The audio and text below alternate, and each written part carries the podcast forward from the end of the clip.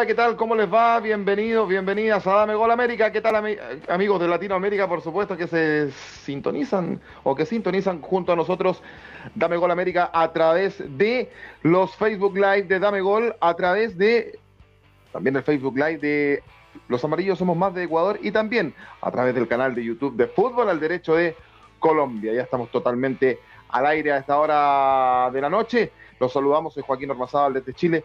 Les saludo cuando en la capital de Chile, en Santiago. A esta hora hay 6 grados de máxima. La verdad es que hace un frío enorme. Eh, como, como ha estado todos estos días, se viene una, lluvia torrencial para este fin de semana, sábado, domingo y parte del lunes, se dice también la, em, dicen los pronósticos de, del informe del tiempo para la capital nuestra. Y la verdad es que eso es bueno, ¿ah? hacía falta una lluvia eh, en Chile y sobre todo en la parte central.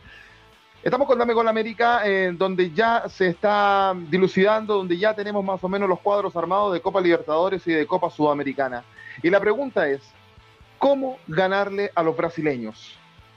Esa, esa es la pregunta central. Tienen supremacía en Copa Libertadores, tienen supremacía en Copa Sudamericana. La selección brasileña que clasifica al Mundial de Qatar mirando para atrás, la verdad que parece que no hay por dónde. ¿Es futbolístico el tema? ¿Es presupuestario el tema en cuanto a dinero?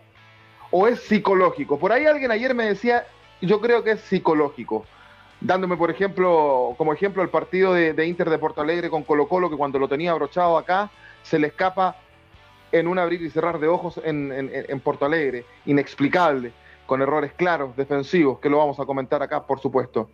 Lo cierto es que está entretenida la Copa Sudamericana a esta hora, en 89 minutos, Atlético Goyanense, Goyaniense, perdón, digo, le gana 2 a 0 a Olimpia. Falta un minuto para el final y descuentos, pero el global está 2 a 2. Si esto termina así, van a penales. Y en Copa Libertadores está terminando Estudiantes de La Plata frente a Fortaleza en 88 minutos. Estudiantes gana inapelablemente 3-0 y está clasificando a cuartos de final de Copa Libertadores, donde sería em, rival del Atlético Paranaense de Brasil. En Copa Libertadores hay cinco equipos brasileños en cuartos de final y tres hasta ahora argentinos. Increíble, increíble. Em, situación similar en Sudamericana, que hasta ahora hay tres brasileños clasificados, eh, donde un equipo venezolano dio la sorpresa, el Táchira. Eh, vamos a ver cómo termina este encuentro. Saludamos a los muchachos, por supuesto. Don Joe Sin, ¿cómo está? Buenas noches. Hola, buenas noches, ¿cómo están todos? Gracias por tenerme acá de vuelta con ustedes. Y bien, bien, bien, esta noticia desoladora de a ver qué es lo que pasó, porque todo se, todo se monopolizó para el lado de Brasil.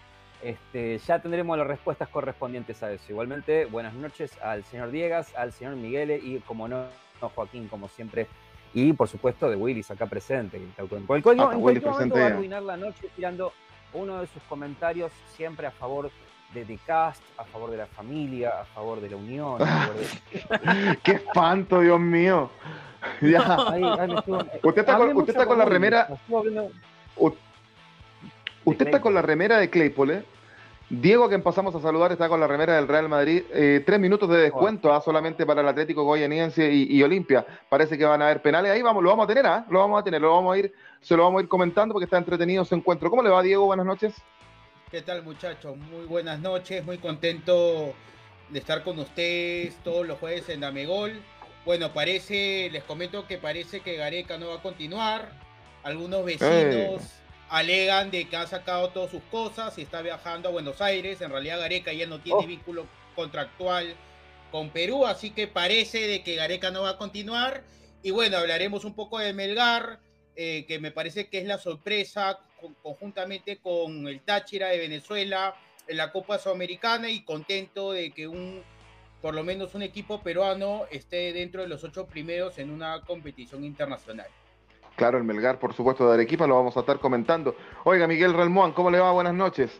Sao Paulo le va ganando 4 a 0 a la Católica con un global de 8 a 2 en, el minuto 87. Qué espanto. Qué vergüenza. ¿Qué querés que te diga? Sí, qué, espanto, qué vergüenza. Eh, bueno, eh, es parte del tema central.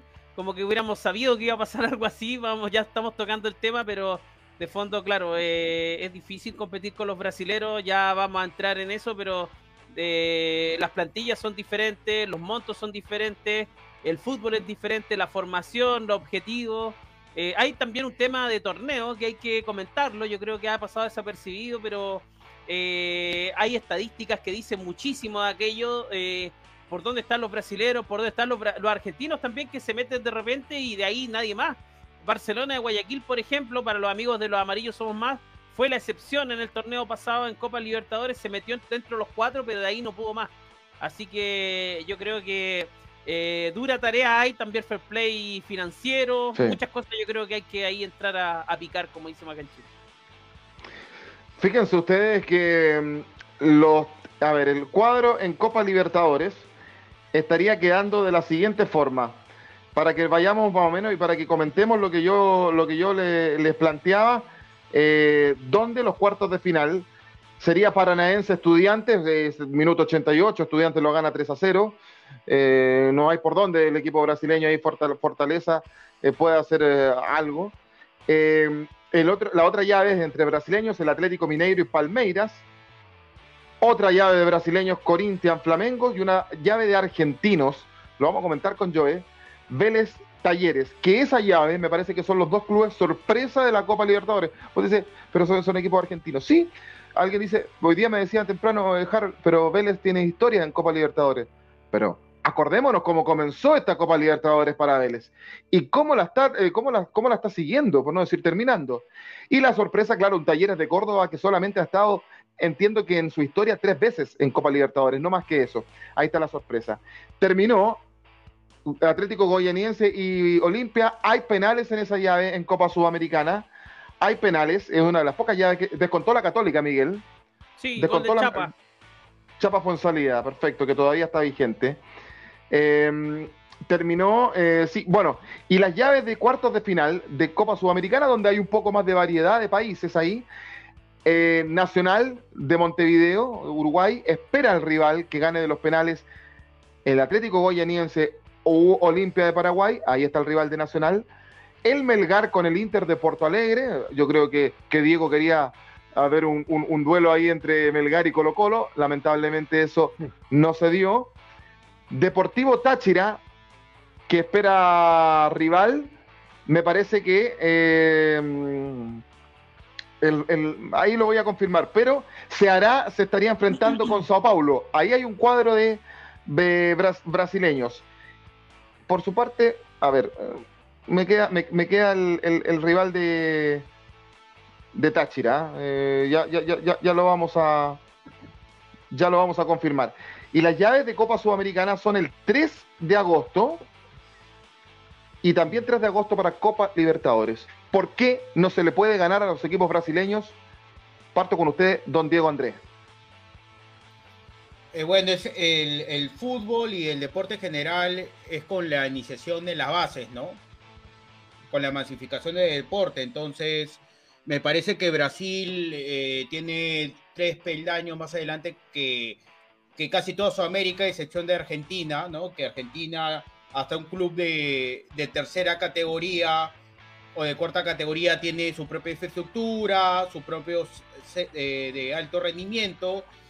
Y básicamente es eso, en la, en la puesta de las menores, en el tema de la, de la profesionalización de los menores a temprana edad, el tema también de cómo, cómo lo va manejando con los psicólogos deportivos para que los chicos no se vayan desviando, el tema también cultural.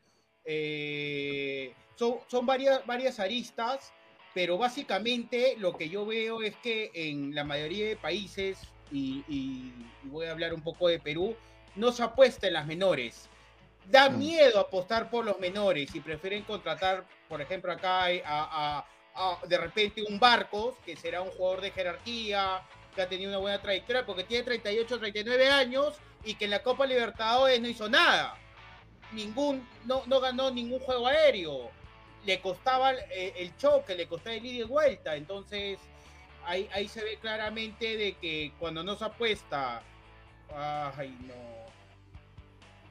¿Qué pasó? ¿Qué pasó? A ver. Uf, Bueno, de- uh, tuvo, a tuvo un, ahí, ¿eh? sí, tuvo un Polémica. un, problema, un problema de último minuto nuestro compañero Diego Andrés.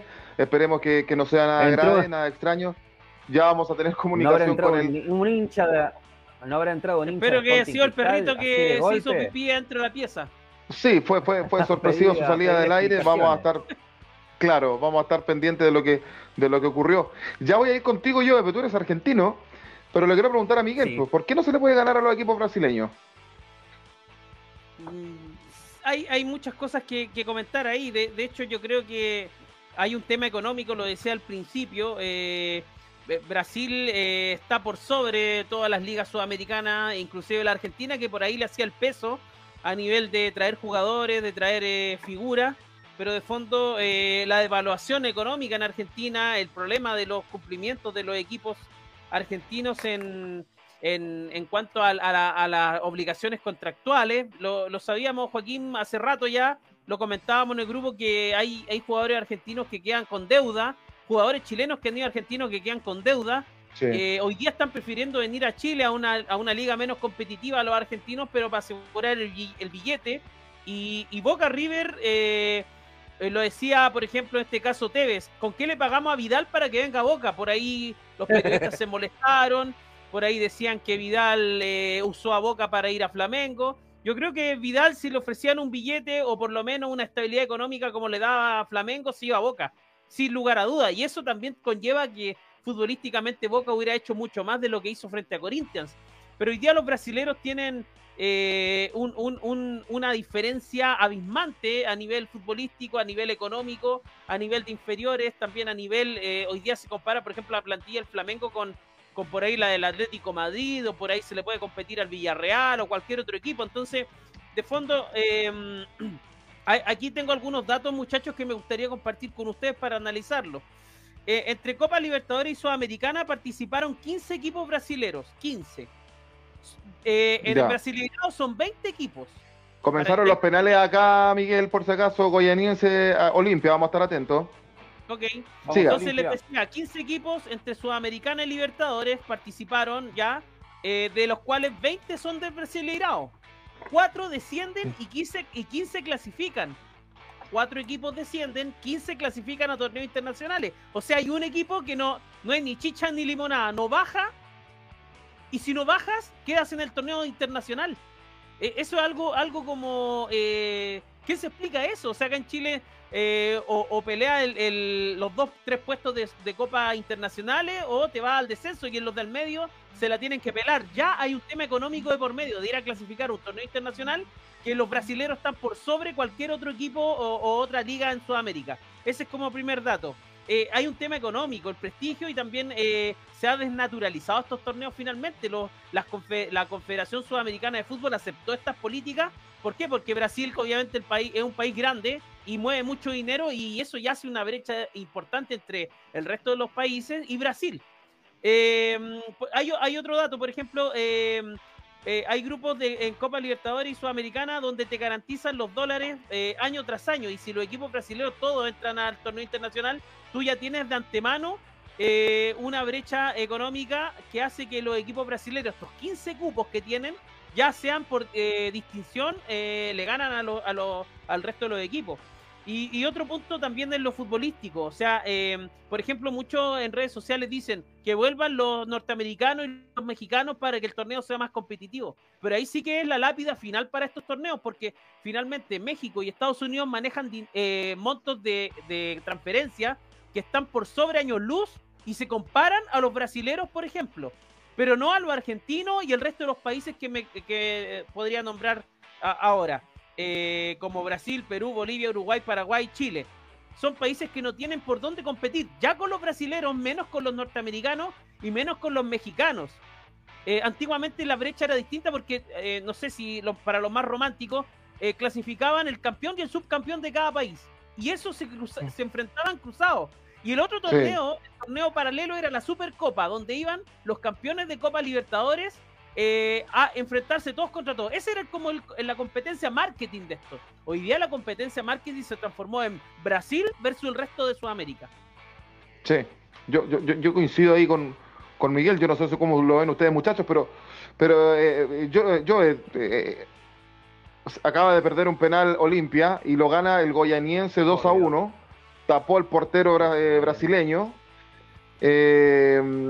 acaba de perder un, penal el, cuadro de decano de, Paraguay. A ver, Joe, sabemos que Brasil y Argentina tienen por historia supremacía en cuanto a clubes, incluso selecciones por ahí en Sudamérica, pero da la sensación que también Argentina, pese a que, a que pone tres equipos en cuartos de final en Copa Libertadores, también se ha ido quedando un poco atrás con los brasileños. ¿Será por lo económico?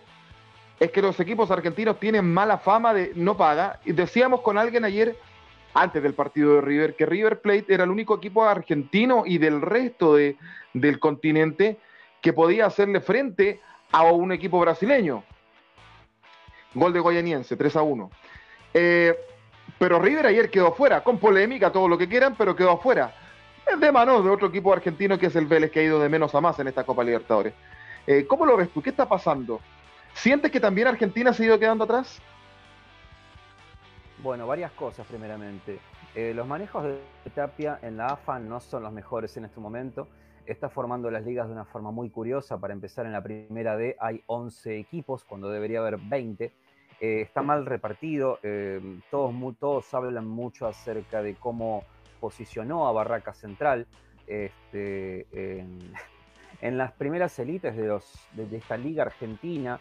Em, primero, hay malos manejos desde la AFA, eso seguro. Segundo, ya lo dijo Miguel, la parte económica. Eh, no hay cómo pagarle a los jugadores. Y tengan en cuenta un detalle. Ramírez, el jugador que estuvo en Boca en el día de ayer, que no gravitó, no funcionó, la hinchada ya lo quiere devolver a San Lorenzo. ¿Qué fue lo que ocurrió? Todos conocemos a San Lorenzo, ¿verdad? Bien. A Ramírez no le pagaban el sueldo. Y estamos hablando de San Lorenzo. Eh, otro, otro, dato más, con respecto al poderío de las demás ligas. Obviamente, teniendo la Libertadores a un equipo como Los Ángeles, donde tiene a Gareth Bale, imagínense la diferencia que hay de clase, aparte de Gareth Bale, es un jugador que está todavía en un nivel muy alto, jugando contra equipos nuestros, hay una, nuestros, por decir Chile, Perú, Ecuador, etc. Y el poderío que tiene actualmente económico México. Eh, la parte económica en nuestro país es tremenda y bueno, hay unas cuestiones políticas también que están muy sacudidas, muy movidas estos días. Renuncia del Ministerio de Economía, ministro del Interior y etcétera, etcétera. Em, hay una cuestión económica bastante fuerte y como dijo Miguel, los, los jugadores están yendo a Chile, eh, al mismo tiempo se está reforzando este, el fútbol chileno. Y otro detalle, si nosotros fuéramos un país de primer mundo, tendríamos una liga superior en todos los aspectos y nuestro nivel sería más alto. Hace mucho tiempo, antes de retirarse, Hirsti Stoikov, el delantero búlgaro de Estados Unidos 94, que todos lo conocemos, dijo, a mí me hubiese encantado jugar en Boca. ¿Por qué no jugó en Boca? Por lo económico, y estamos hablando de hace 20 años aproximadamente. Ya desde ese entonces no podíamos traer grandes figuras, mm. y ahora mucho menos. Este, em, lo, de eh, este cinco chileno que está actualmente en el flamenco, no hizo una movida exactamente para que lo agarre el flamenco, sino que su interés futbolístico primeramente era estar en Boca porque es un jugador claramente para Boca. Eh, todos lo sabemos y, nada, básicamente lo hemos visto. A más allá de la polémica que tuvo River con Vélez, a pesar de que River jugó mejor, River no es el mismo eh, de hace unos tiempos. River está bajando muchísimo el nivel, River necesita un recambio urgente, el único jugador bueno es Maidana y tiene casi mi edad y Suárez está más o menos alrededor de mi edad. Y, bueno, los referentes son mayores, los referentes se están por retirar. Eh, ¿Cuáles eran los referentes? Pinola, Poncio, Maidana. Eh, fíjense, eh, no hay jugadores actualmente, este, están yendo todos afuera. Almendra no lo quieren en boca y sin embargo era un jugador muy necesario para el día de ayer y sin embargo tampoco gravitó. Benedetto está en uno de sus peores momentos futbolísticos y ahí está, jugando de titular. Eh, no es que no hay jugadores, no hay dinero, no hay competitividad, este, estamos decayendo mucho. ¿Cómo se detiene a Brasil? Y actualmente se están reforzando con todo lo que tienen. Em, en el Mineiro, si no me equivoco, no está Hulk, eh, es un jugador potentísimo. Y ahora el Goiás incluso le está ganando la Olimpia, se nos estamos quedando sin referentes. Eh, salvo los brasileños, no tenemos referentes. No hay ningún referente, no hay ninguno que le pueda hacer fuerza. Clasificó Goianiense. Con el equipo que tiene. Por penales. Bueno, ahí está. El Goianiense. ¿Y el Goianiense qué, tiene? ¿Quién? o sea, no era un equipo tan conocido, no era un equipo fuerte, era un equipo brasileño que venía a perder justamente este tipo de, torneos. Y acá lo ganando la Olimpia. Olimpia fue un gigante en Sudamérica. Y acá lo tenemos de vuelta. Este, hay una cuestión económica muy fuerte, hay una cuestión complicada a nivel país y los brasileños se están reforzando muchísimo, tienen un poderío económico que nunca antes hemos visto. Imagínense si metemos a los equipos de Estados Unidos y los equipos mm. mexicanos. No hay chance, no hay chance. Eh, Exacto. Joaquín, aquí muchachos, eh, antes que saludemos a Schubert que se acaba de conectar, eh, hay, hay mucha hay información que, hay que dar crédito también a la gente de, de, de, no solo somos datos, solo datos, digamos, dice, solo en Copa Libertadores, de los últimos 20 semifinalistas del año 2017-2021, solo dos fue, no fueron argentinos no brasileros. Otro dato, de los últimos 10 campeones de la Copa Libertadores entre el 2012 y el 2021, uno solo no fue brasilero argentino. De los últimos 20 campeones, de, solo, eh, solo cuatro no fueron argentinos. Tres de estos cuatro jugaron la final entre brasileros o argentinos. Y el último dato, de los, de los últimos 31 campeones de la Copa Libertadores, solo cinco, dentro de esos Colo Colo del 91, no fueron brasileros o argentinos son, datos lapidarios, digamos, a nivel continental. Eh, mm. No estamos descubriendo América, lo sabíamos, pero mm. de fondo siempre es bueno repasar estos números porque nos dan a entender un poco el poderío de que tienen los brasileños y que últimamente los argentinos se han quedado un poquito atrás. Así es.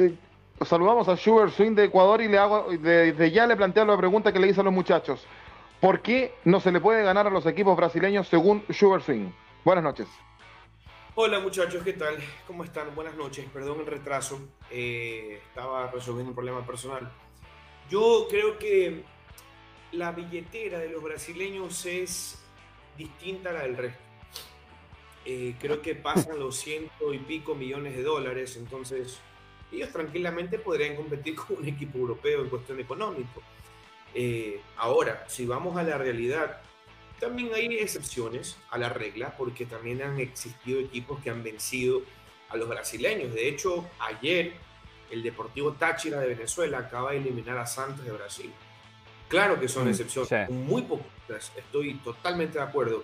Después Boca, River, eh, Racing, Estudiantes, Independiente Avianera. A ver, los equipos argentinos están en coma. Los equipos argentinos están en coma. Y yo lo meto a River también porque River, eh, River entró ya en una crisis de sobrepoblación, quizás no, pero sí de sobreego. O sea, ellos están eh, en su cabeza, tienen algo dicho como, bueno, nosotros somos lo más bacán del mundo, somos el equipo más grande de América, el continente, tenemos el mejor técnico del, del continente, que quizás sea cierto. Ojo, quizás sea cierto el problema es que no solamente hay que ser la mujer del César, sino parecerla. Me explico. ¿Hace cuánto no vemos un River Plate de Argentina jugar excelentes llaves? Y peor Boca, pues Boca está pasando por un momento que, yo lo decía antes de ayer, no recuerdo qué día fue el partido, martes o lunes, no recuerdo. Una vergüenza total, una vergüenza. Es una vergüenza. Mm. Eh, estamos pasando por un momento que da hasta ganas de llorar, pues, o sea, eh, caemos en, nuestra cancha con nuestra gente, ya Boca no tiene jerarquía en Libertadores, es impresionante, Boca no tiene jerarquía en Libertadores. Pero sí, yo creo que es parte y parte. Es verdad que los brasileños se esfuerzan, tienen el juego bonito, lo que quieras. Pero también tiene mucho que ver que los equipos argentinos y el resto de equipos han bajado su capacidad de administración han bajado su capacidad económica y han bajado su capacidad deportiva. Porque si nosotros estuviéramos viendo a un River, a un Boca, a un Independiente, a un Estudiantes, como lo veíamos antes, no estuviéramos debatiendo esto. Estuviéramos debatiendo quién es mejor, Argentina o Brasil. Porque el resto de países todos sabemos que estamos de más. Todos sabemos que en Colombia hay excepciones nacional, eh, en, Ecuador Liga, eh, por ahí Barcelona, en Chile Colo Colo, pero son excepciones, es un equipo de equipo. Perú hace cuánto no peleó una Copa Libertadores, hermano. Peor Chile, no sé, de verdad yo no me acuerdo, yo honestamente no puedo molestar, no me acuerdo. la, última gran, la última gran Copa Libertadores en el fútbol chileno fue el año 2012 o 2013 con la Universidad de Chile que llegó a semifinales. Fue la última, que era la U de San Paoli. Y, mira que tú Que había ganado la Sudamericana. Tú, estás hablando semifinal. Semifinal. Eh, semifinal, sí. Barcelona acaba de llegar a una semifinal. ¿Con quién fue eliminado? Con Flamengo. Ahora, eh, bueno, Harold yo sé que no está acá, pero a mí me daría vergüenza porque ayer vi el partido de Flamengo con, con Deporte Tolima, hermano. Tolima. ¿Cuánto fue? 7 8 1 7 a 1. 7, a 1. Hermano, eso, eso es inaceptable, disculpa. o sea, yo te acepto que un equipo brasileño te gane 3 a 0, pero 7 a 1, hermano. Estamos locos. Estamos locos. Ya eso estamos hablando de niveles de mediocridad y de. imagínense que, que, el Tolima acaba de, de, perder la final del torneo con Atlético Nacional. O sea, era, el, último. O sea, imagínense el último campeón de Colombia. Imagínense cómo está el nivel de la Liga Colombiana para que el vicecampeón acaba de ser eliminado por Flamengo. 7 a 1, hermano, 7 a 1. Y el tetracampeón de Chile perdió con Sao Paulo por un global de 7 a, 7 a 3. 8, 8 a 2. 8 a 3, 8 a 3. 8 a 3. 8 a 3. El tetracampeón chileno. Bueno, entre comillas, más y de Seara en, la, Seara, Seara en la Sudamericana que es un equipo casi de media tabla en Brasil, le ganó 3 a 0 al mejor equipo de Bolivia. Está bien, Bolivia no está atravesando por un buen momento futbolístico, pero Seara prácticamente con muy poco le ganó 3 a 0 a Strongest. Sin pero, pero recién hay, un tema. Que se va a enfrentar a Sao Paulo. Hay, un tema de desigualdad, o sea, 15 equipos del Brasileirao clasifican a Sudamericana Copa Libertadores, son 20. Y hay 4 que descienden, entonces hay uno que queda volando. Ya a nivel económico ellos entran con ventaja del resto de los equipos. De hecho, por ahí acá en Chile hubo polémica porque eh, se decía que se irían a quitar cupo a Ecuador, o sea, a, perdón, a Chile, a Perú, para darle a Ecuador, para darle a Colombia. O sea, nos estamos peleando por un cupo, estamos igual que en las eliminatorias, peleando por un cupo, mm. medio cupo, y los brasileros y los argentinos se llevan más de la mitad de, los, de todos los cupos del pero, pero, tú y yo sabemos que los brasileños con o sin cupos igual siguen ganando, viejo, seamos serios. O sea, los brasileños hoy por hoy están, me parece, dos escalones arriba de Argentina eh, y de nosotros, puta, cinco escalones. O sea, Pero es, eh, es, futbolístico, es billetera, lo psicológico no, no, no, juega para los, para los equipos de los países que no son tradicionales como Argentina y Brasil. ¿Sabes cuál es un ejemplo, Joaquín? Vamos a un, vamos ejemplo reciente de esta jornada de Copa Libertadores. Atlético Mineiro frente a Emelec.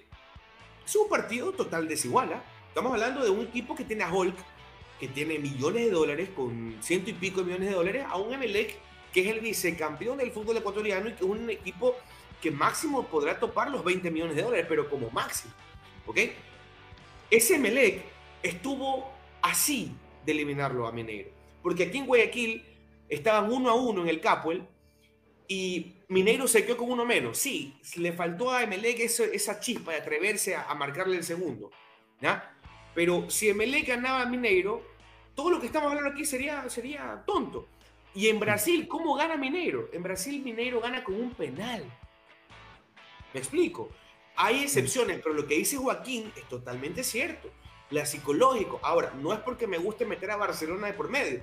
Barcelona eliminó a Santos, eliminó a Fluminense, eliminó a Vélez Arfield, eh, le ganó a Boca por primera vez en su tiempo, le ganó a Boca aquí en Guayaquil. ¿Me explico? Todo viene de acá. No solamente hay que ser la mujer del César, parecer. Porque si vamos a estar, a ver, si nosotros, por ejemplo, dicen, ¿sabes qué? Dame gol, vamos a hacer un debate contra Espene, porque es Espene, somos español, somos de Latinoamérica, Espene. ¿Cómo? ¿Cómo? Vamos a competir contra Espene. Entonces, si viene Diego y me manda un mensaje por WhatsApp y me dice, es que Viñolo me asusta, y yo viene y me dice, no, que vamos a jugar contra Ruggeri vamos a, vamos a pelear. Y viene Miguel y me dice, no, ya estamos perdidos porque ellos tienen producción y tienen millones de dólares y tienen las mejores cámaras.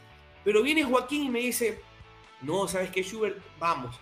Entonces, no es cuestión de que uno esté con ganas, es cuestión de que todos acá en la cabeza tengan la visión de poder eliminar, porque se puede. En la cancha, 11 contra 11, si uno plantea un partido, se puede ganar. Si no, no estuviéramos viendo resultados que hemos visto. ¿Cómo carajos Táchira elimina a Santos, hermano? Explícame. Porque no me van a decir que Táchira es el, el, el, el Aver Fénix de Sudamérica, pues por Dios. Pero Santos venía mal, Santos venía mal también en lo futbolístico, clasificó a octavos de final con lo justo, por diferencia del gol, por sobre Unión La Calera de Chile, imagínate. Joaquín, Santos con muletas, Santos con ojos vendados, es más que Táchira. Y tú y yo lo sabemos. O sea, no me puedes mm. decir que es por el bajo rendimiento de Santos. Santos pudo ponerle a sub 15, hermano. Y debería ganarlo. Debería ganarlo. La pregunta... Le voy a hacer una pregunta a ustedes que cae de cajón, como decimos en Chile, pero entiendo que hay comentarios, Miguel. Sí, sí, hay comentarios de la gente, ya se conecta la gente, está Rick Garrison Thomas, dice, buenas noches Regio Panel, también acá eh, Camilo Cárcamo dice, hola muchachos, un gusto verlos, como siempre, saludos desde la comuna de Providencia, con 5 grados, un frío acá en Santiago, que te lo encargo. El mercado de fichajes está que arde muchachos, dice Rick. También comenta lo de la, lo de la desvinculada a Bataglia de Boca, por parte de Juan Román Riquelme, habla acerca del noviciado de ambos en sus posiciones, DT y director deportivo. Totalmente. También señala el poderío de los clubes brasileños para traer jugadores de Europa de vuelta a Sudamérica es escalofriante, sí. Miguel, pon, un ratito el mensaje anterior, por favor. Aquí les voy a dar una, una primicia, les voy a dar, una exclusiva. Una exclusiva. De Boca Juniors, ¿ah? De Boca a ver. Yo estuve conversando, estuve conversando con con algunos periodistas y estoy conversando con unas fuentes de adentro de Boca. Y a mí lo que me ha manifestado es que Riquelme tiene varios problemas con los representantes de los jugadores y que no hay una buena relación entre Riquelme y los que representan jugadores. Que hay mucha prepotencia de Riquelme, es lo que me han dicho a mí, que hay mucha prepotencia de Riquelme. Ninguna novedad. Y que está manejando está manejando bajo su criterio y su lengua eh, y, su palmadar futbolista. Debatir si está bien o no. Yo estoy dando solamente información. Cuidado. No, lo, que, lo, que, lo que pasa con Riquelme, que fue un extraordinario jugador, nadie lo va a negar, pero piensa que Boca es su chakra. Piensa que Boca es un club de amigos, que puede hacer lo que quiere, y estas las consecuencias. Es más, yo daría la siguiente pregunta. Para ser directivo hay que estudiar gestión deportiva, tener estudios, tener tema académico. ¿Lo tendrá Riquelme? Yo creo que no, ¿no? Y lamentablemente Riquelme le está haciendo un daño a Boca, porque no se capacita, piensa que todavía es un jugador de fútbol profesional y, está en otra órbita el, el hombre, ¿no? yo, les voy a dar mi argumento, yo les doy mi argumento después de los comentarios. Diego, Diego está como Chile en el Mundial, maestro. Está, espera, espera, está trabado, hermano. Espera, espera. Ya, seguimos, con los Perfecto, comentarios. siguen los, siguen los comentarios, vamos con los comentarios, sí. Dice acá Rick, el poderío de los clubes brasileños para traer jugadores de Europa de vuelta a Sudamérica es escalofriante. También dice, me encanta la idea de que cada uno, eh, de cada cierto tiempo aparece un equipo disonante, rompiendo el imperio de triunfo brasilero y argentino, aunque a la vista es más Brasil que Argentina. También acá Jessica Delgado dice saludos a todos, triste con el resultado, hay que ser más realista en general, el fútbol chileno está lejos de competir internacionalmente, aguante la UC, vamos por el Penta. Y también acá Rick dice, por el momento... Tampoco está muy cercana ahí, ¿eh? Son más billetera que fútbol a, nuestra amiga hincha de la Católica tampoco tiene mucha, hasta ahora, porque falta mucho campeonato chileno todavía de, pelear el pentacampeonato, porque jugando así como jugó el fin de semana, aunque ganó, pero le ganó a alguno de los colistas, difícil que la Católica pueda, pueda pelear campeonato. Pero bueno, eso harina de otro costal, como decimos. deme, la, 10 un ratito, usted es un buen 10, usted, reparte bien. deme la 10 un ratito, una sola pregunta quiero hacer yo. Ya, ponga. Yo, la bajo de pecho, la acomodo, la duermo aquí. Como le gusta a usted. Tiene donde acomodar. A ver, a ver, escúchame. Yo voy a hacer, solamente diga que sí o no. Solo quiero que me diga sí o no. Joaquín, para usted, ¿Riquelme está manejando bien Boca, sí o no? A mí me parece que no. No, ok. Miguel, ¿usted? No. ¿No? Diego dijo que no. Yo es. Desde el principio se sabía que era una mala idea. No. Ok, perfecto. Yo coincido con ustedes, ojo, yo coincido con ustedes, pero ¿por qué carajos Boca tiene más títulos que River que pasa un momento en teoría que es el mejor de su historia? Pero tú estás hablando de la historia. No, no, yo hablo de ahorita. Boca ¿De está ganando. locales? Boca, Boca está ganando los torneos locales, le, le está dando manotazos a River, ¿ah? Y con un equipo paupérrimo, mi hermano, porque este equipo de Boca, hermano, no está ni para jugar interbarrial. Disculpe. Disculpe. No, pero River, ojo. River tampoco está en un buen momento. ¿eh? River hace rato Pero que si no está viniendo bien.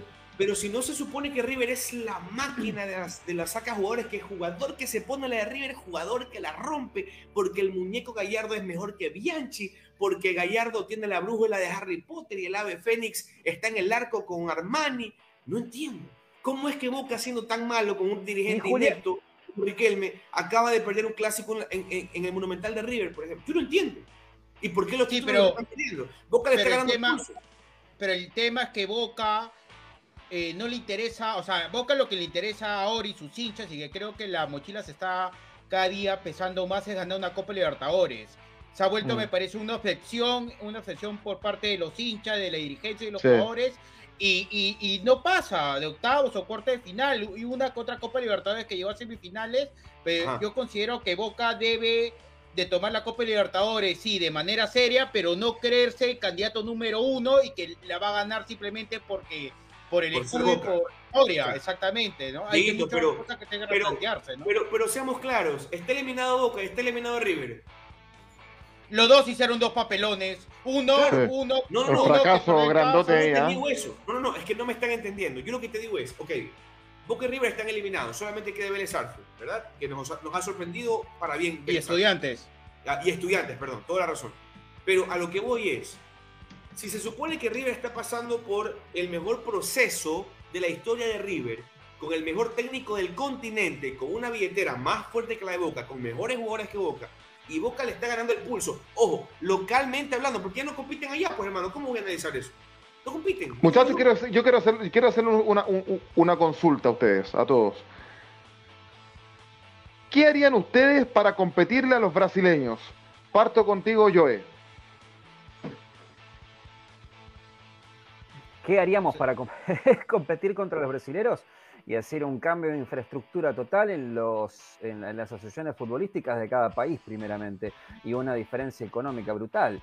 Eh, primeramente, eh, los equipos argentinos, primera, los bastiones más importantes, tanto River y Boca están pasando por problemas, uno institucional y otro futbolístico.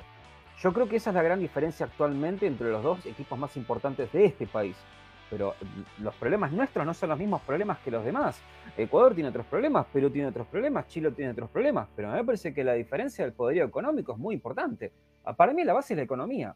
Quien tiene la economía es el que gana. Y es así, si no pregúntele al Manchester City cómo se está reformando, cómo se está reforzando ahora. ¿Qué, haría, ¿Qué harías tú, Diego? En realidad, yo considero, en caso de Perú, eh, los proyectos deportivos deben ser de mediano a largo plazo. Lo que, por ejemplo, está haciendo Melgar, creo que sería un gran ejemplo. Melgar comenzó a hacer este proyecto del año 2014. Estamos hablando ya de ocho años y ya se está dando resultados y frutos, eh, apostando por muchos jugadores de provincia. Entonces, lo que yo haría es una refraestructura a nivel de menores. Eso yo creo que Mm. todos los países deberían hacer. Y que, y, y, por ejemplo, en Perú, ¿no? Como bien dice Joe, cada país eh, eh, tiene diferente idiosincrasia. Pues, por ejemplo, en Perú no se le obliga, mira, mira lo que voy a decir, no solo le obliga a los equipos profesionales a tener menores. ¿Cómo es posible eso? No, O sea, no se. ¿Te das cuenta? Entonces, yo partiría de cambiar los estatutos, reglamentos y que por lo menos un equipo de primera y segunda división obligatoriamente tenga que tener equipo de menores. Sí o sí. Tener bolsa de minutos. Sí. Porque acá se contrata mucho extranjero. todos los suplentes, todos los suplentes tienen que ser de las inferiores. Yo voy más allá. Todos los suplentes tienen que ser de las inferiores. Los refuerzos muy- muy- titulares, Suena muy el banco- fuerte, juveniles. pero sí. Sí, o sea, yo iría por, por ese estilo, ¿no? Lo que pasa en Perú, ¿no? Eh, y que todos los equipos tienen su, pro- su propia infraestructura, ¿no? Porque acá Alianza, el estadio que tiene fue por una donación, en realidad. Mm. El único club que se podía decir que, y que, bueno, que parte también fue una donación, fue Lolo Fernández, Universitario de Deportes, ¿no? Que tiene un centro de, entrenamiento acá en, el sur de Lima y el Monumental. Y de ahí ya no hay clubes deportivos que tengan poca infraestructura. Cristal, que tiene entrenamiento, un campo de entrenamiento, pero no tiene estadio propio. Entonces, ¿cómo podemos avanzar? cómo se puede formar menores si no tiene esa infraestructura. Entonces, mm. son varias aristas, eh, también el tema de el tema de los ingresos televisivos, no a comparar los ingresos televisivos en Brasil que en Perú, el tema de sponsor y el tema económico, ¿no? Lo que pasa en Argentina, lamentablemente por temas políticos, también se refleja en, en, los equipos eh, argentinos, ¿no? Todo es transversal. Si la economía está mal, evidentemente los clubes también lo van a, van a ser afectados por el, porque los que invierten finalmente en los clubes deportivos son empresas. Y las empresas para que inviertan tienen que tener liquidez. Entonces, todo va de la mano, ¿no? Miguel. Eh, mira, yo me dedicaría al, básquetbol y me iría a la ya, Ya, no, no, no, no, no, no, estoy leseando, no, no. Eh, de fondo, ¿sabes lo que haría? sería reestructurar los torneos. Yo creo que eh, está bien que los brasileros y los argentinos se lleven toda la televisión y, sea un tema comercial, pero de fondo ya eh, traspasaron el límite de la, de la desigualdad.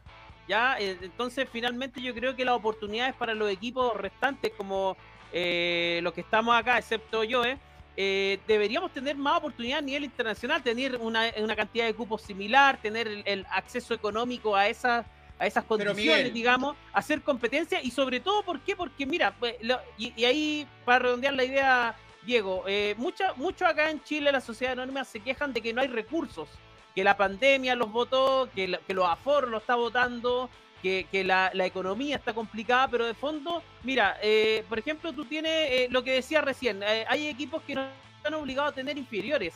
Y, eso es, es, espeluznante, o sea, ¿Cómo no va a tener unas inferiores? ¿Cómo va a hacer fogueo jugadores que finalmente van a ir a Europa? Eh, ¿Cómo voy a competir? Acá el pibe Solari la rompe, en Brasil fue ninguneado. Entonces, de fondo, eh, las épocas de gloria que estamos viviendo en Chile, eh, las teníamos cuando había competencia. Hoy día no hay competencia y no hay competencia por un tema de formación y, el tema de formación va asociado al tema económico, porque siempre le echamos la culpa que no salen jugadores, que los entrenadores, los representantes, pero de fondo vamos a ver dónde entrenan los muchachos, vamos a ver si Chile tiene un torneo de reserva. El torneo de reserva es un sub-21, que es lo más ordinario que hay, los muchachos tienen que viajar horas en bus. Eh, con condiciones paupérrimas de alimentación, con condiciones paupérrimas de, de, de dormir, de descanso. Entonces, eh, y, los, y finalmente los papás están financiando todo eso. Un muchacho de 19, 20 años imposible que se esté el papá financiando todo eso. Y yo lo digo porque lo he visto, no, a mí no me lo contaron. Entonces, de fondo, si tú no tienes recursos, ¿cómo va a ir a competir con los brasileros? Si los brasileros están para competir con el Atlético Madrid, con el Real, con el Barcelona, eh, juega la final de la, del, del, Mundial de Clubes, nosotros tenemos, estamos años luz para llegar a eso. Entonces, para, para equiparar la carga, para equiparar la cancha, pues, hay que hacer una reforma fuerte. Y ojo, son 10 federaciones, eh, federaciones, son 10 asociaciones y dos se están llevando la gran torta. Pero Miguel, hay que tener, eh, eh, creo que termina, discúlpame Joaquín, nosotros como a veces como seres humanos, seres humanos siempre vemos lo externo, ¿no? Y no vemos lo interno, ¿no? Y nos quejamos y nos victimizamos. Está bien, los equipos argentinos, brasileros, se ganan, ganan mayor parte de la torta. Pero ¿qué hacen nuestras federaciones para contrarrestar esto? No hago la siguiente interrogante, porque es fácil quejarse, pero ¿qué, qué, qué hacen, por ejemplo, la Federación Peruana para contrarrestar eso? ¿Qué hace? Cuando, Lleva a la suegra con la cuñada a jugar con Australia. Claro, o, o, o, dos años consecutivos por a nivel judicial vuelven dos equipos por por no cumplir los pagos debidos y, la resta de puntos. Entonces, claro, es muy fácil quejarse, victimizarnos, pero lamentablemente la gestión no, pero yo no le quito piso a los dirigentes, ojo, eh, hay un tema mediocres, global, hay un tema global, o sea, hay un tema dirigencial de por medio. Eh, de hecho, ya estamos haciendo el desaguisado, el ridículo con Pablo Milad, yendo al TAS, eh, apelando al tema Bayro Castillo, y ya basta, o sea, somos una vergüenza. Y ese es otro tema. ¿Cuánto ha cobrado Carleso? Lo interesante de todo esto. ¿Cuánto, ¿Cuánto ha cobrado Carleso por, por, esa película? La pregunta se la hago también a Schubert. ¿Qué harías tú para competir a los brasileños? ¿Qué haría yo para competir con los brasileños? Bueno, esta es una pregunta interesante. Primero, muchachos, yo creo que debemos mejorar eh, la competencia de los torneos locales. Yo creo que están muy bajos. A ver, yo, yo una vez me puse, hace dos semanas, me puse a ver un partido de la Liga Uruguaya. Casi lloro, pues, hermano. Casi lloro. Las canchas son horribles, son horripilantes las canchas. Parece, parece, están jugando ahí en un potrero. Eh, lo mismo pasa con Perú lo mismo pasa con Chile, lo mismo pasa con nosotros, y diré que la nosotros es la, entre comillas, menos mala. Eh, pero yo creo que, a ver, ¿cuántos equipos de nuestros países tiene un centro de alto rendimiento? Aquí en Ecuador creo que tienen tres equipos nada más. Y no son Barcelona, no son MLE. ¿Me explico? Primero. Segundo. Sí. Yo, yo creo que estamos formando mal a los jugadores, los estamos formando eh, para que amen al dinero y no, que, y no que amen a la competencia, no que amen jugar fútbol. Hoy por hoy tú vendes a cualquier cojudo por 3 millones de dólares por jugar un buen partido, me explico. O sea, el mercado está desatado. Hoy el marketing está eliminando que el futbolista se preocupe más que cómo salen sus redes sociales a que cómo juega un torneo. Me explico porque lamentablemente los están formando de esa forma y, ese es el problema, ¿no? Después, yo creo que no coincido con, los que, con lo que decía creo que Miguel al momento de, ¿sabes qué? Deberían ser más equitativos y darnos más cupos a, nosotros o a Colombia o Ecuador. No, yo no estoy de acuerdo porque los cupos hay que ganárselos y nuestros países hacen bochornos, disculpen. Eh, ¿Por qué voy a tener yo más cupos si es que mi país solo tiene uno que queda hasta, hasta cuarto de final? no, no tiene sentido. Yo tengo que ganarme el puesto para estar peleando con los brasileños. ¿Me explico? Eh, yo no veo más de dos equipos por país que peleen. En Chile, ¿quién está peleando ahorita? Yo creo que yo sepa nadie, ¿no? En, en, Copas Internacionales que quedaron todos afuera ahora en Copa Sudamericana. Perfecto. En, Perú, ¿quién está peleando? Nadie. Melgar. Melgar. Melgar, un equipo, perfecto.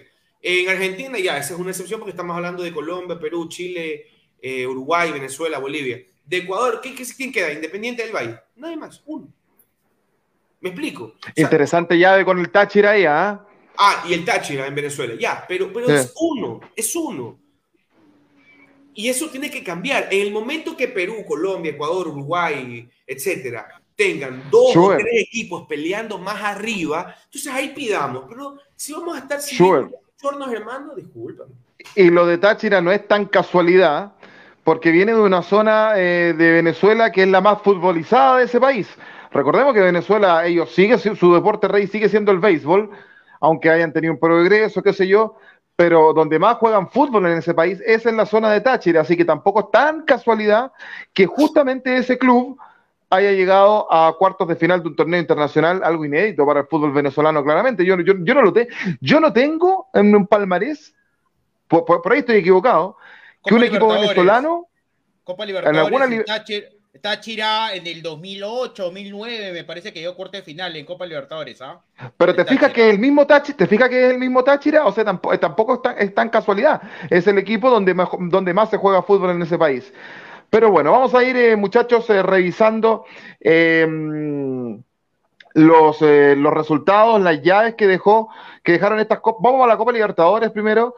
Eh, donde pasó estudiantes que se tiene que enfrentar al paranaense. Y a mí me parece que esta es una llave incierta. Yo no sé si hay un favoritismo aquí.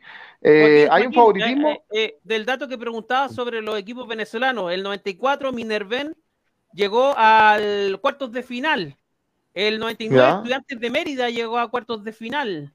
El 2004 el Táchira llegó a cuartos de final, Copa Libertadores. Y el Caracas, el 2009, llegó a cuartos de final. La, fase donde eh, un equipo eh, venezolano ha llegado más arriba son cuartos de final. O sea, Táchira de dejar fuera Independiente del Valle haría historia en ese país entonces.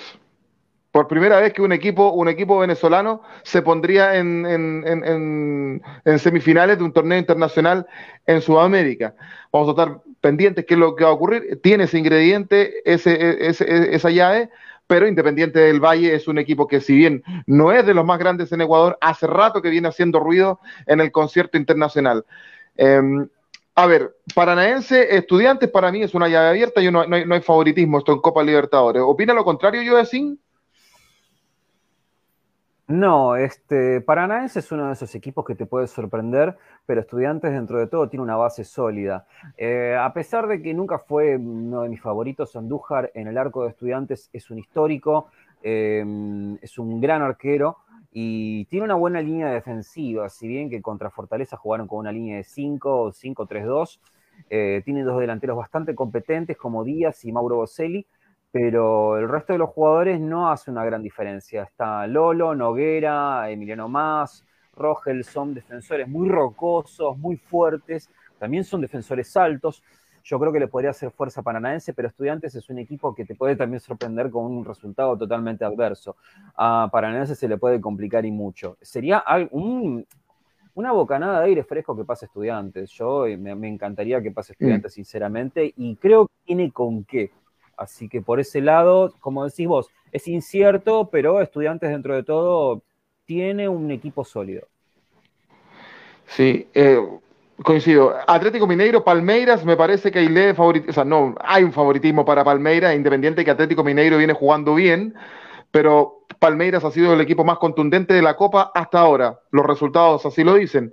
Corinthians, Flamengo, yo creo que pasa Flamengo, Corinthians ahí con, muchas dudas llega a, este, este, este cuarto de final, pero dejó afuera Boca. No nos olvidemos que se habían enfrentado en zona de grupos. Vélez Talleres, está bonita esta llave. Quizás por historia debiese pasar Vélez, pero Talleres también tiene algo que decir. Y em, me queda otra llave que es de, de, de cuartos de final de Copa Libertadores. Hoy ya las dije todas. Me parece que ya las dije todas. Sí, sí, las dije todas. Esos son los cuartos de final en Copa Libertadores. Y en Sudamericana, eh, ya lo dijimos, inapelablemente, Sao Paulo, Miguel Relmuán a la Católica, ya no hay, no hay mucho que decir en esa ya, ya de allá se cerró acá en Santiago. Sí, y eso que Sao Paulo tenía tres expulsiones, por ahí Caleri no jugó, Vergüenza. pero pero con su equipo prácticamente la mitad era suplente, le pasa por arriba la Católica, el pentacampeón chileno, eh, la pasa mal en el Morumbí, así que Católica y Colo Colo, que también cae con, con Inter, quizá una llave más apretada, pero de fondo Colo Colo le faltó arresto físico, con River decíamos Colo Colo le alcanzó 70 minutos, con, con, con Inter de Porto Alegre le alcanzó 90, eh, eran 180. Así que ojalá que para el otro torneo Colo Colo de competencia por los 180 minutos. Yo no, sé, yo no sé si fue por físico la, la llave, el, partido de vuelta. Yo creo que Colo Colo cometió errores garrafales en defensa y ahí es donde juega el, factor psicológico. Yo creo que Colo Colo tenía con qué para dejar al equipo brasileño afuera. El equipo brasileño clasifica por, por errores de Colo Colo. Me parece que así fue. ¿Mm? Pero, a ver, ustedes han criticado mucho a Colo Colo, pero a ver, hay que sacar, siempre al final de un campeonato, una competición, hay que sacar conclusiones. Y a mi parecer, yo vi bastantes partidos de Colo Colo, evidentemente porque eh, estaba en el grupo de Alianza Lima, me gustó su estilo de juego. Eso sí, la plantilla es muy corta, pero hay que tener, hay que, hay que tomar en cuenta, muchachos, que le ganó dos. Estamos justamente hablando, ¿no? ¿Cómo competimos a los equipos brasileños ya? Colo Colo de cuatro partidos enfrentando con brasileros ganó dos. Le ganó sí, a, Fortaleza. Y, a, Fortaleza en Brasil y a Inter acá. Entonces hay que sacar las conclusiones y, para mí Colo Colo en un futuro, si tiene una plantilla más amplia y con jugadores de mayor jerarquía en el, en el, recambio, yo creo que puede competir hasta mínimo un cuarto de final de Copa Libertadores. Ya, ya es y es tiempo, no sé. De acuerdo. de acuerdo, y sobre todo porque Joaquín, lo que decía del tema defensivo, y Quintero se le ha dado durísimo acá, y Quintero no es tonto, pidió un defensa, y no se lo trajeron. ¿Y dónde sufrimos? En la defensa. O sea, Quintero no estaba mal. Y, de fondo acá hay muchos periodistas que matan a Quintero por ahí, no saben que lloró, que le echa la culpa al empedrado. Pero Quintero es, un zorro de, este tema, sabe lo que pide y de fondo pide un defensa porque efectivamente Colo Colo en la parte defensiva estaba mal y tiene que continuar eh, Quintero, se tienen que seguir eh, apostando en las menores, a y las contrataciones que haga Colo Colo, hacerla de manera eficiente, ¿no? Como se dice, comprar barato y que sea un, jugador eficiente y bueno. Y yo lo veo con buenas sensaciones a Colo Colo, para serte sincero. Y me parece que con este nivel eh, debería llevarse muy fácil el torneo chileno. ¿ah? O sea, no, no creo que tenga inconvenientes acá a fin de año para ser campeón en Chile nuevamente. Tiene, tiene, si tiene 30 puntos, está puntero. Eh, sí, pidió un defensa Quintero, no se lo han querido traer eh, por la lesión de Emiliano Amor a todo esto. Eh, pero bueno, vamos a ver lo que ocurre ahí. Diego, ya que usted estaba conversando, lo dejo usted en Melgar. bien el Melgar, sacando la cara por Perú, ¿ah? Un equipo que no es de renombre en Perú, pero está haciendo bien las cosas que se va a tener que enfrentar al Inter de Porto Alegre bueno, no es un equipo considerado grande de repente, ¿no? En Perú, pero sí es un equipo que tiene historia, tiene más de 100 años de historia. Eh, es un equipo que se encuentra en la ciudad de Arequipa, que es la, la segunda ciudad más importante de Perú por el tema económico, la minería, el turismo, la gastronomía. Y bueno, lo de Melgar es, es la consecuencia de hacer las cosas bien.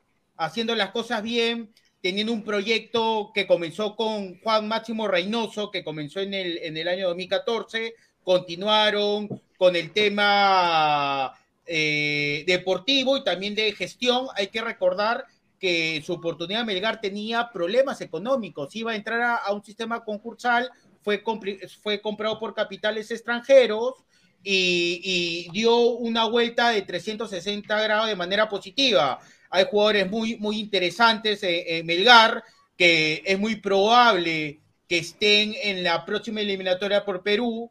les digo, Ramos, hay que, es un lateral derecho muy bueno.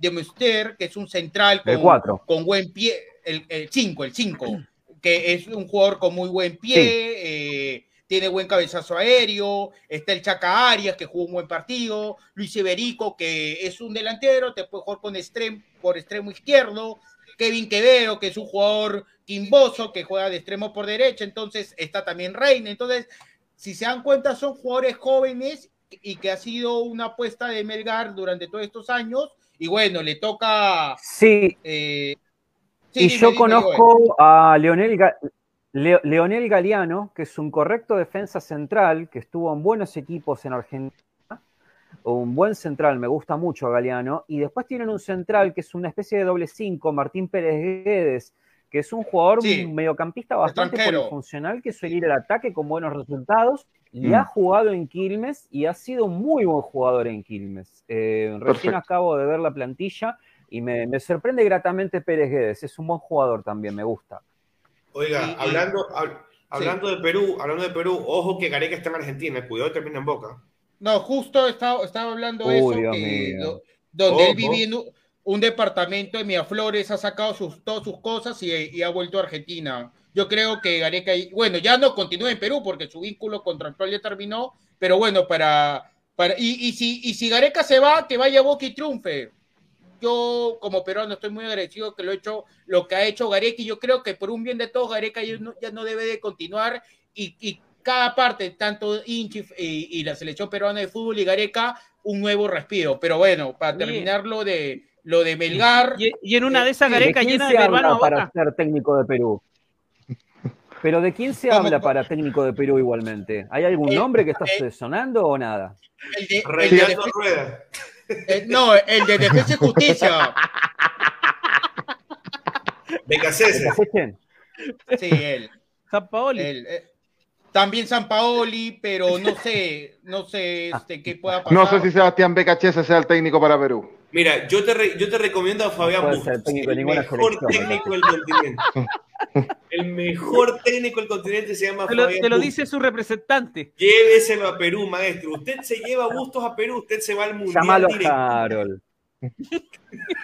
Pero llévalo a Harold, a Harold. Oye, y Harold, Harold que jugaba, Harold, saludó a Harold Cárdenas, que jugaba para Reinaldo Rueda Fútbol Club y para eh, eh, Dudamel Fútbol Club. Y vamos a ver, y ya sabemos cómo terminaron esos dos. Eh, pero no importa porque los mejores arqueros son los uruguayos. Ojo, y, y, y, para, para, terminar. Eso me va a decir él, eso me va a decir él. No, pero muchachos, escúchame, y otro tema importante, hablando de técnicos. Ayer, evidentemente, fue el último partido de Néstor Lorenzo, porque ahora es nuevo eh, seleccionador de Colombia. Y ojo con ese técnico, ¿ah? Un técnico que de repente no tiene experiencia como, en realidad Melgar fue su primera experiencia como técnico, ha sido más asistente técnico, pero ojo con este técnico, no vaya a ser un Scaloni 2. Yo he visto que en Colombia se le ha criticado mucho porque a veces los colombianos piensan que son campeones mundiales y no han ganado nunca nada, pero hay que tener, hay que tener paciencia con, con, con Lorenzo, que es un técnico muy preparado muy, muy, muy preparado y puede hacer cosas buenas con Colombia. oiga, Diego, antes, antes de, antes de pasar a la, antes de pasar con, con Schubert, eh, ¿quién suena para, para reemplazar a Lorenzo en Melgar? No, eh, es más, ya hay un técnico argentino, ahorita no tengo el, el, el, apellido en la mano que fue presentado hoy, hoy, día. Es un técnico que tiene recorrido, pero no, no me acuerdo ahorita su nombre. Déjame buscarlo, por favor, y te voy comentando. Perfecto. Schubert Swing, Táchira Independiente del Valle. Bonita llave, ¿ah? Perdón, La Ballén. La Ballén. Perfecto. técnico, técnico del Melgar. A programa Voy con Schubert. Pues. Pablo Lavallén, pues. ex arquero. Ex arquero de River. Fue arquero, de River, Pablo Lavallén. Sí. Perfecto. Sí, sí, sí, sí, sí. Fue arquero de River. Schubert. Táchira Independiente del Valle. Bonita llave, ¿ah? Diego quiere hacer programa solo, hermano. Déjelo que hable solo. Estás que habla tres horas ya, pues. Oh, Manera Dios santo. A ver, Independiente Táchira. mira, a ver, Táchira no clasifica porque, porque es más bonito, ¿no? Táchira clasifica con fútbol. Acá en Guayaquil yo fui al Capo y me acuerdo de ver un partido y le jugó bien a Melec también. Eh, creo que Independiente puede sacar ventaja, esperemos que así sea. Pero yo siempre estoy acostumbrado que cuando entre comillas, somos los favoritos como ecuatorianos, nos, nos va horrible. Y cuando nos ven debajo del hombro es donde, es como que somos masoquistas. E, es así, ¿no? Nos encanta que nos pisoteen y nos digan, no, Ecuador no le va a ganar a Chile porque nunca han ganado, que sí, que vamos. Lo mismo que no, Asprilla decía, y es que acá es que no han sacado cuatro puntos nunca. Si es que sacan cuatro puntos, es que es un milagro. Bueno, fuimos al milagro. Me explico, o sea, estamos acostumbrados a que a, trabajar bajo presión. Vamos a ver cómo nos va. Yo creo que Independiente es un buen representante. De hecho, les cuento algo. Uno de los jugadores que hoy fue titular es vecino mío, vive aquí en el piso 4. Eh, y nunca me lo, he visto, creo que dos veces, pero si se entera que un periodista vive aquí, estoy seguro que se va. En todo caso, deseándole el mejor de los éxitos a Independiente del Valle. Yo sí, cuando hablo de. ¿Es muy fiestero? ¿Qué se va? ¿Qué? ¿Es muy fiestero? No, no, no, no. Ah, ya, usted sí. Yo sé, yo sé. No, no, yo tengo que reconocer que nunca lo he visto. Pero eh, yo espero que siga independiente y llegue a la semifinal de la Copa Sudamericana. Vamos a ver, ojalá que sí, es el campeón del fútbol ecuatoriano. Y, y yo estoy revisando las llaves de la Copa Sudamericana y sorpresivamente no hay equipos argentinos. ¿eh? Eh, no, hay un uruguayo, hay un peruano, hay un venezolano, un ecuatoriano y tres brasileños. Y tres brasileños. y, tres brasileños. Ah, en, la, Sudamericana se reparte un poquito más la torta, no así en Copa, en Copa Libertadores. Eh, bien, eh, ya casi para ir eh, cerrando, solamente una pregunta muy corta, Joe, para algo, pero que tiene que ver con Copa Libertadores. Joe, muy corto. ¿Talleres o Vélez? Upa, ojalá Talleres. Talleres me gusta mucho, tiene un buen plantel y Vélez no tiene demasiado, pero está en crecimiento. Cualquiera de los que pase está bien. Eh, eso sí, una vez que pasen, que por lo menos mantengan el buen nivel que estuvieron mostrando hasta ahora para poder hacer un poco más de frente a lo que nos queda. Perfecto. Talleres. Antes de terminar. Oiga, acuérdese que, acuérdese que Talleres es del grupo Pachuca. Eso es un crecimiento. Eso es un crecimiento. Antes de terminar, ¿con quién juega el Barcelona de Guayaquil este fin de semana, Schubert, en, Ecuador? Bueno, Barcelona juega con Delfín de Manta. Eh, el estadio de Barcelona va a estar en remodelación por el tema de la final de la Copa Libertadores. Entonces, esta segunda etapa va a estar jugando en un estadio bastante pequeño, cosa que me sorprende. Eh, de capacidad creo que es 10.000 personas, cosa que me sorprende. Así que igual es aquí en Guayaquil. Se llama el Estadio Cristian Benítez Betancourt, donde normalmente juega Guayaquil City. ¿Y no, hay más estadios más grandes en Guayaquil, aparte del Monumental? Sí, sí, sí, sí. Está el estadio de Melec, está el estadio Modelo. El estadio Modelo es, es uno de los estadios más antiguos de Guayaquil, de hecho. Tiene capacidad más de 45 mil personas. El problema es que esa, esa cancha está en mantenimiento.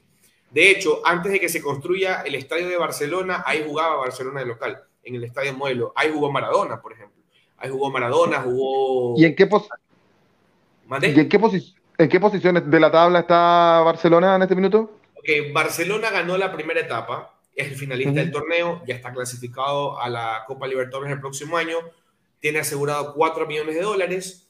Ahorita, este fin de semana empieza otra vez la segunda etapa, son 15 partidos. Barcelona buscará ganar la etapa para ser campeón directo y si hay otro ganador, va a haber, una final. Espero que no.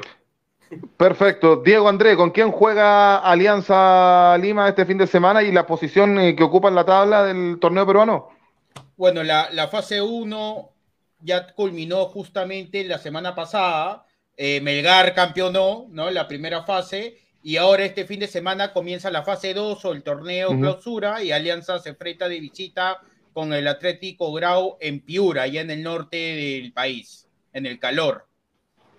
Perfecto. Eh, Joe Sin, su Claypole, ¿cómo va? Y Claypole, bueno, actualmente perdió la punta, arrancó muy bien el torneo ganando la Bursaco con el gran clásico contra 1 a 0, 2 a 0 contra el Porvenir, 3 a 0 Leandro Lem y contra Sportivo Italiano perdimos 2 a 1. El domingo a las 15.30 nos vamos a enfrentar contra Central Córdoba de Rosario. Para los que no lo conocen, hay un jugador mítico que jugó ahí en los 70 que se llama Karlovich el cual Diego Maradona dijo que era mejor que él, etcétera, etcétera. Pero después busquen Karlovich y se van a encontrar con cosas muy interesantes. Claypole Central Córdoba el domingo, 15-30 horas. Perfecto. Y hay clásico en Avellaneda el domingo. Clásico en Avellaneda a las 14.30. Sí, totalmente. Miguel, totalmente, totalmente. Vamos a ver quién juega menos peor. ¿Con quién juega Colo Colo, Miguel, y el lugar que ocupa en la tabla en Chile? Bueno, Colo Colo juega con eh, La Serena. Eh, juega, eh, Colo Colo está puntero, ya junto con, bueno, hubo una combinación de resultados que Colo Colo le favoreció. Está por sobre Ñublense, la Longaniza Mecánica y la Unión Española. Con 29 puntos, Colo Colo suma 30. Y para, para, la gente que entiende, Católica, que está en medianía de posición, prácticamente entrando a Sudamericana con 22 puntos y la Universidad de Chile en la posición 11. El colista del fútbol chileno es Antofagasta con Coquimbo United. Son los dos últimos de la, del torneo chileno. Sí, Antofagasta que estuvo en Copa Sudamericana, por cierto, y, Coquimbo hace poquito estuvo en semifinales. Magallanes, eh, y sigue en la primera posición con 10 puntos sobre el segundo. Tremendo de Magallanes. Pese que perdió, primera fecha, o sea, primer, primer partido que pierde Magallanes en todo el año y sigue manteniendo una supremacía de 10 puntos en la, primera vez chilena. Miguel, ¿nos vamos con los últimos comentarios? ¿Tenemos o no? Eh, sí, tenemos acá comentarios. Está Rick dice: si es que no se cruzan antes, a mí me da la impresión que la final de la Sudamericana será entre Inter y Sao Paulo. Y también dice que ojalá que estudiantes le ha, eh, ojalá que más estudiantes le hace falta una gran participación en Copa Libertadores, como esa histórica del 2009. Perfecto, sí. Em, nos vamos entonces. Schubert, que tenga un muy buen fin de semana. Bueno, yo quería recomendarles un técnico a Perú. Eh, hay una foto mía con la selección peruana. Yo, estoy disponible. Yo los llevo a, oh, bueno, Cataria no, pero sí los llevo al próximo Mundial en Estados Unidos y México. Búsqueme esa foto, Miguel, para, para subirle y decir que me contrate en Perú. Mire. A gustos. Cambia de ¿La mandó al grupo o qué? ¿Cómo? No, pues no te acuerdas que yo me tomé una foto con la, con la camiseta de Perú, ¿se acuerdan? Sí, pero ¿Dónde está esa ahí, foto? ahí tuvo la mufa. ¿Dónde está esa foto? Sí, sí, ahí tuvo la mufa, se quedaron, ¿no? Ahí tuvo la mufa. Oye, escúcheme. Yo estoy seguro que Gareca es la primera opción para llegar a Boca. Estoy segurísimo. Y ojalá que se dé. Sería para mí un. Un muy buen técnico para, para Boca. Sí. Ahí sí que no sacan nunca más a Víncula y a Zambrano del equipo si Schubert, sin llorar después. Llegan más eh, peruanos. Llegan más peruanos y Schubert que siga llorando. Diego, que tenga un excelente fin de semana. amargarme la noche, estoy infeliz, por Dios. Bueno, bueno, muchachos, eh, un gusto de estar con ustedes. Ya estaremos el próximo jueves. Bueno, no va a haber Copa Libertadores ni, ni Copa Sudamericana, pero hablaremos un poco de de la novedad de fichajes y de los torneos locales de nuestros países. Un saludo, muchas gracias. Oigan, mañana, mañana, arranca la Copa América Femenina también, ¿ah? por la clasificación. Ah, también. En Colombia. En Colombia, vamos a estar pendientes de eso. Y, lo vas a ir? vamos... ¿Vas a ir tú, o no? Ya, calladito, dice, no. Ya, perfecto. Ojo que las llaves de Copa Libertadores y Sudamericana se juegan siempre, en la semana del 8 de agosto, las de ida. Eh, yo decir que tengas un excelente fin de semana. Muchísimas gracias por tenerme acá de vuelta con ustedes. Y párrafo aparte, mirando la B de Chile, me encuentro con Club Deportivo Arturo Fernández Vial, que tiene una excelente camiseta y un excelente escudo. Que no sé si se dieron cuenta del trapero famoso argentino elegante, salió en una foto con esa camiseta, mufando al club de por vida. Así que hasta la próxima, nos vemos y esperemos que el club esté bien dentro de todo. Joe, Joe, ¿y sabes quién terminó su carrera en Fernández Vial con 42 años de edad? No el matador Mario Alberto Kempes. Ahí terminó su carrera eh, futbolística. Y haciendo goles. Y haciendo goles con 42 años, jugando para Fernández Vial el año 94 en la primera vez chilena. 94, mirá vos, qué interesante. Voy a hacer una nota de eso en Joe Dame Goal. Ya mismo lo estoy haciendo. Miguel, que tengas un excelente fin de semana.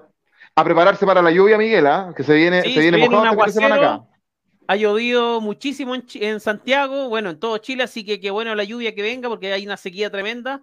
Eh, también un fuerte saludo a toda la gente que nos vio, que nos comentó, después escuchen el podcast, los vamos a subir pronto para que ahí se entretengan y todo.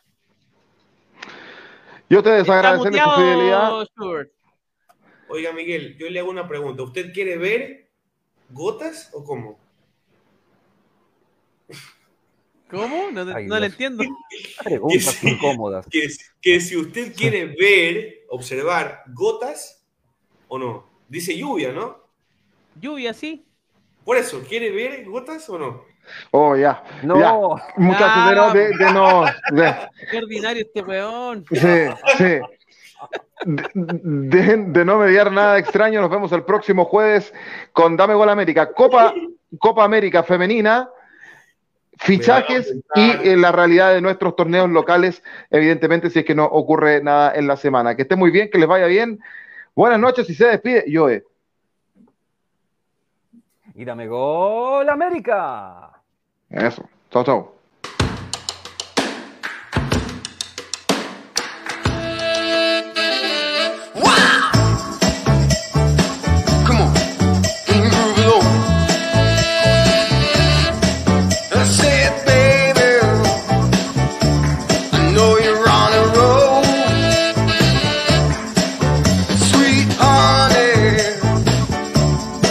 take it real.